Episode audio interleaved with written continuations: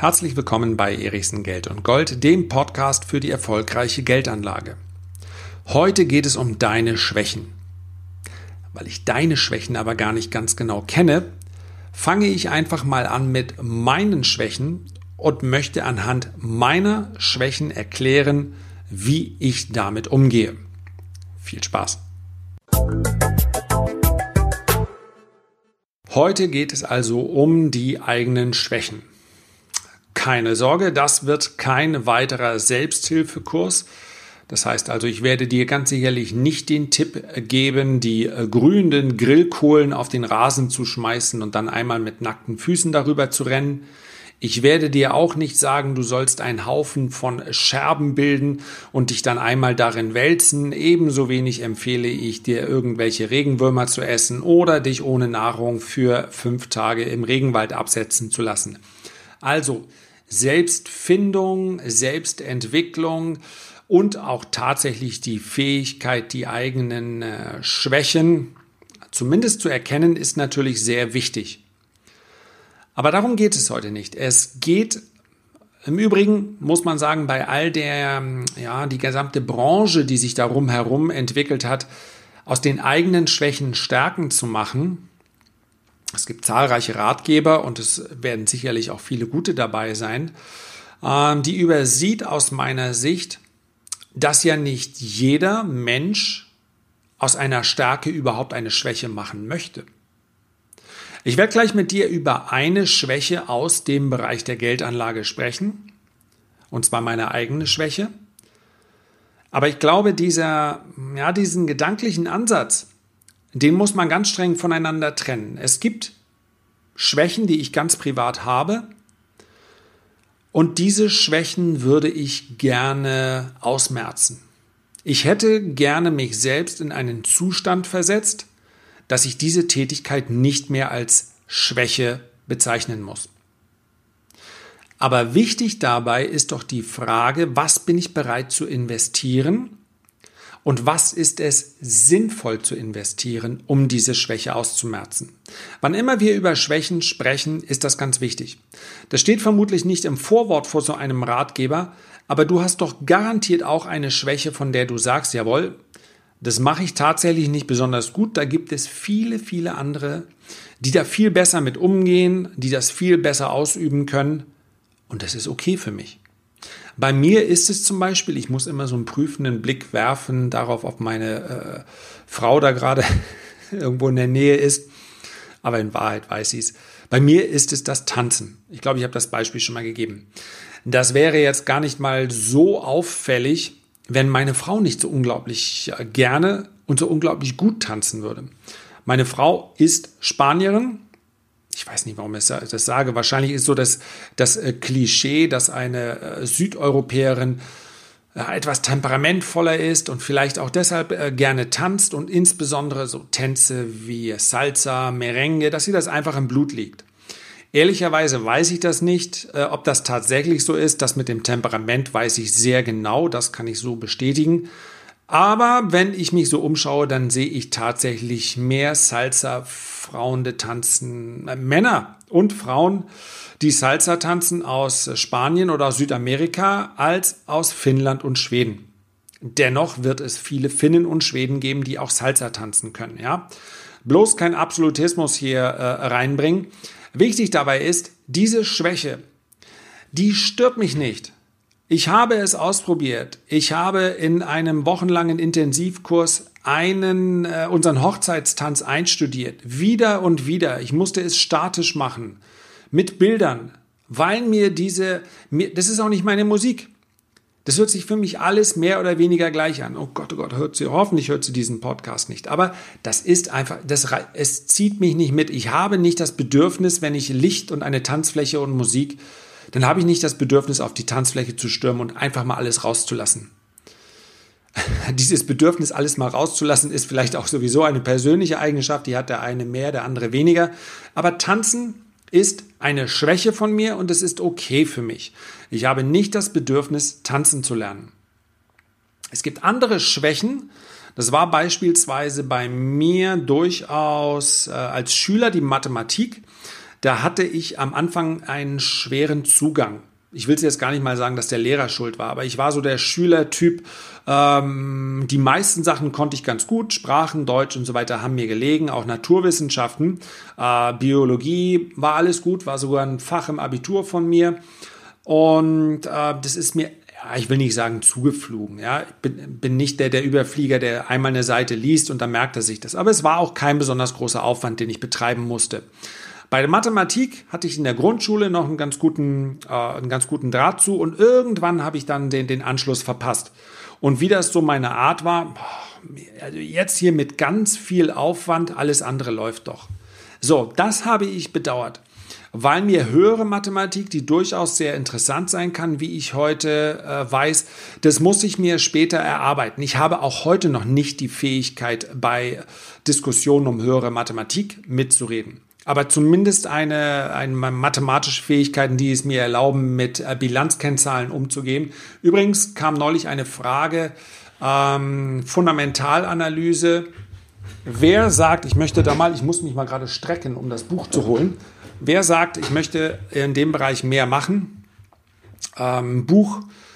Ja, ich habe nichts mit dem Herrn Schmidt-Lien zu tun und habe auch keinen Affiliate-Link. Ich verdiene da überhaupt nichts dran. Aber wen das interessiert, Unternehmensbewertung und Kennzahlenanalyse Nikolas Schmidt-Lien. Also, für so etwas muss man zumindest ein Grundverständnis in Mathematik entwickeln und vielleicht noch ein klein wenig darüber hinaus. Da habe ich mich geärgert.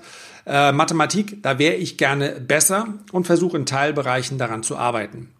So, das sind also die zwei Dinge, die man voneinander aus meiner Sicht trennen muss.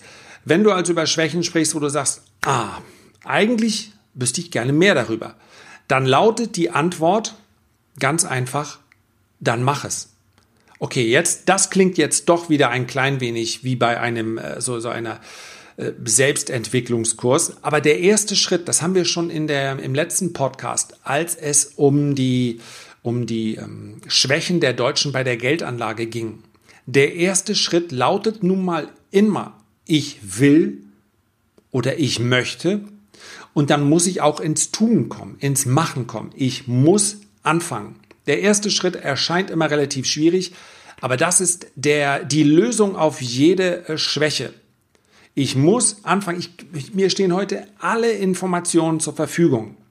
Wichtig ist also nur zu unterteilen, sind es die anderen, die mir irgendwie suggerieren, die mir das Gefühl geben, ah, da hast du aber Schwäche, das solltest du besser können. So wie ich auf einer Tanzveranstaltung. Ich werde mitleidig angeguckt und dann, dann sagen die Damen zu mir, ach Mensch, deine Frau tanzt so toll. Dabei eigentlich wollen die zu mir sagen, deine Frau tanzt so toll und du bist so eine Null im Tanzen. So eine Frau hast du gar nicht verdient. Ja, da haben Sie wahrscheinlich recht, aber aus anderen Gründen. Also die, äh, ja doch, ich denke, eigentlich habe ich meine Frau verdient und sie hat mich verdient und sie hat gute Tanzpartner verdient und das bin ich nicht. Aber weißt du, die, die anderen geben mir das Gefühl, eigentlich müsstest du gut tanzen können. Das ist so ein Gefühl, ich nehme dieses Tanzenbeispiel so gern, weil das so viele Männer kennen aus der, aus der Disco. Ja, wenn sie hackedicht sind, dann gehen sie auf die Tanzfläche und dann wird mal richtig Freestyle gemacht. Die Männer, die häufiger hackedicht sind, die tanzen also häufiger. Ja. Und dann gibt es auch noch die 10, 15 Prozent, die tanzen einfach gern um des Tanzens Willens. Für alle anderen, die würden eigentlich lieber an der Bar stehen bleiben und sagen, ein mehr noch bitte. Ähm, und deswegen ist das so ein interessantes Beispiel. Und die haben auch gar kein Problem damit. Die wollen auch gar nicht auf die Tanzfläche.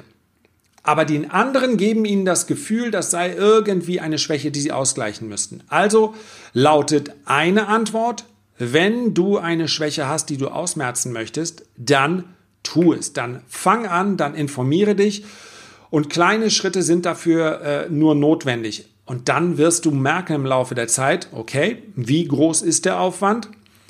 Möchte ich das weitermachen? Ja oder nein? Aber auf jeden Fall anfangen, interessiert bleiben.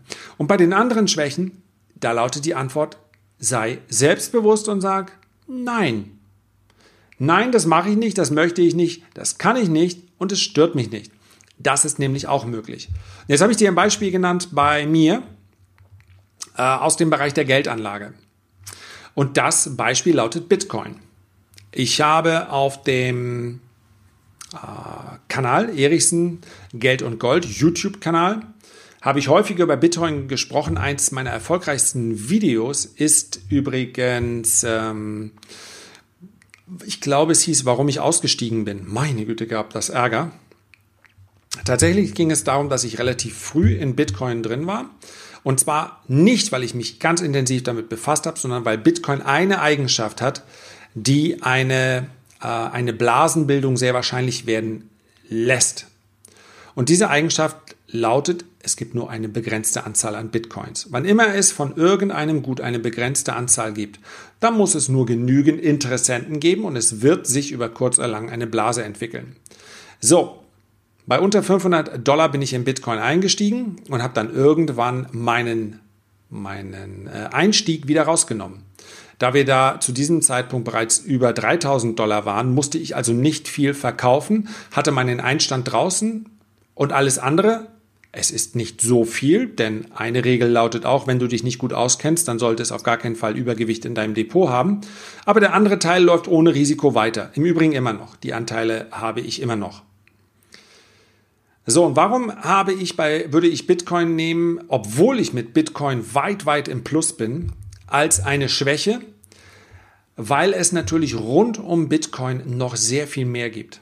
Das heißt, zum einen habe ich mich mit der Blockchain-Technologie nur insofern äh, beeinflusst, als dass man äh, ja bei einigen Reiseanbietern, auch bei TUI hieß es immer wieder, okay, die profitieren von Blockchain. Das hat mich interessiert. Blockchain, inwieweit ist das von Unternehmen nutzbar? Inwieweit wird das die Unternehmensergebnisse bestimmter Unternehmen auch beeinflussen? Aber die Kryptowährung selber, die es noch gibt, ja, ich kenne durchaus noch Ripple, ich kenne Ethereum, ich kenne Litecoin, aber da hört es dann auch schon so langsam auf. Und es gibt sehr viel mehr Kryptowährungen als nur diese vier. Zig Kryptowährungen. Und darüber hinaus hatte ich durchaus das Gefühl, dass mit diesen ICOs, also diesen, ähm, ja, diesen neu geschaffenen äh, Anteilen, diesen Token, ähm, hinter denen alles Mögliche stehen kann dass damit sehr viel Geld verdient wurde. Und natürlich hat das mein Interesse geweckt. Ich habe dann aber relativ schnell gesehen, du musst in diese Materie wirklich tief einsteigen, denn ansonsten passiert dir das, was ich im Übrigen auch im letzten Podcast angesprochen habe. Ansonsten interessiere ich mich, aber mache alles falsch.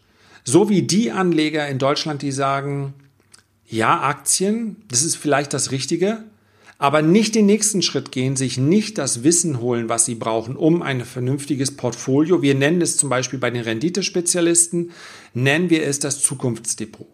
Ein Portfolio, in dem die aus unserer Sicht besten Unternehmen der Welt sind. Und mit diesem Portfolio, in dieses Portfolio sparen wir langfristig. Und in diesem Portfolio, guess what, ist nicht die Deutsche Bank und auch nicht die Commerzbank. Da findet sich auch keine Daimler. Und trotzdem sind das die beliebtesten Aktien der Deutschen, weil sie Schritt 1 gegangen sind. Sie haben gesagt, Aktien, ja, das klingt vernünftig. Eine bessere Rendite als mit der Geldaufbewahrung auf dem Girokonto. Und da haben Sie recht. Aber den zweiten Schritt, wann immer es darum geht, sein Geld einzusetzen und Geld auch in einem Umfang einzusetzen, dass man auch das Gefühl hat, okay, damit bewege ich etwas. Also immer bezogen auf das eigene Vermögen natürlich. Das heißt auch, ich muss mich damit beschäftigen. Ich kann doch nicht wirklich annehmen, dass ich eine Rendite wie Warren Buffett erziele, indem ich irgendwann mal eine Deutsche Bank und eine Commerzbank kaufe und sage, wird schon gut gehen. Das heißt also, es bleibt eine Schwäche, wenn ich mir das Wissen dazu nicht besorge. Und genauso war es bei den ICOs und den ganzen Token-Geschichten in der Kryptowährung. Ja, die Krypto-Experten werden jetzt schon sagen, meine Güte, jetzt wirft er hier mit Begriffen um sich, von denen er wirklich keine Ahnung hat. Genau. Habe ich nicht. Und weil ich wusste, dass der Aufwand, den ich für die Aktienanlage betreibe, dass der so groß ist, dass ich mir meine Freizeit komplett mit äh, Kryptowährungen beziehungsweise dem, Material darum äh, vollballern müsste, um in irgendeiner Form da wirklich einsteigen zu können. Weil ich das vorher wusste, habe ich für mich die Entscheidung getroffen, ich investiere in keinen einzigen ICO. Ja, im Nachhinein kann man sagen, das war ja eine schlaue Entscheidung, denn 99 von die, Prozent von diesen äh, ICOs sind jetzt äh, in der in der Phase, in der die Kryptowährungen schwach gewesen sind, wieder über den Jordan gegangen. Teilweise gibt es nicht mal mehr die Internetseiten davon.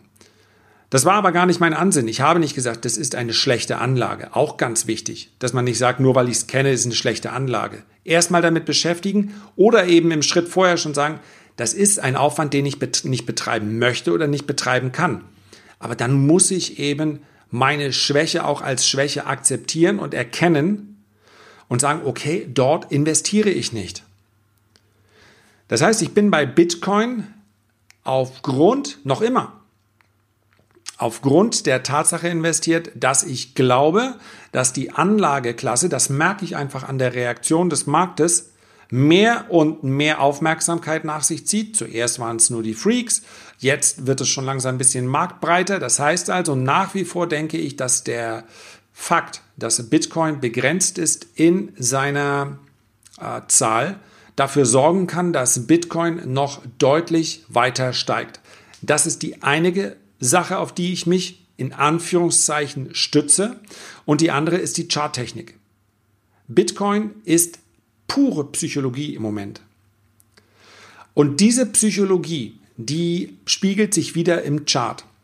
Und es gab, ja, völlig unnötige Diskussionen darüber, ob man sich einem Basiswert nun fundamental, also mit Makrodaten oder charttechnisch nähern soll. Und meine Antwort lautet, erstens, Warum nicht beides? Ich habe ja vorhin über die Unternehmensbewertung und Kennzahlen von Nikolaus Schmidlin gesprochen. Nochmal, ich kriege da keinen Cent. Kannst du auch bestellen, wo du willst. Ich habe nichts mit ihm zu tun. Das ist fundamental.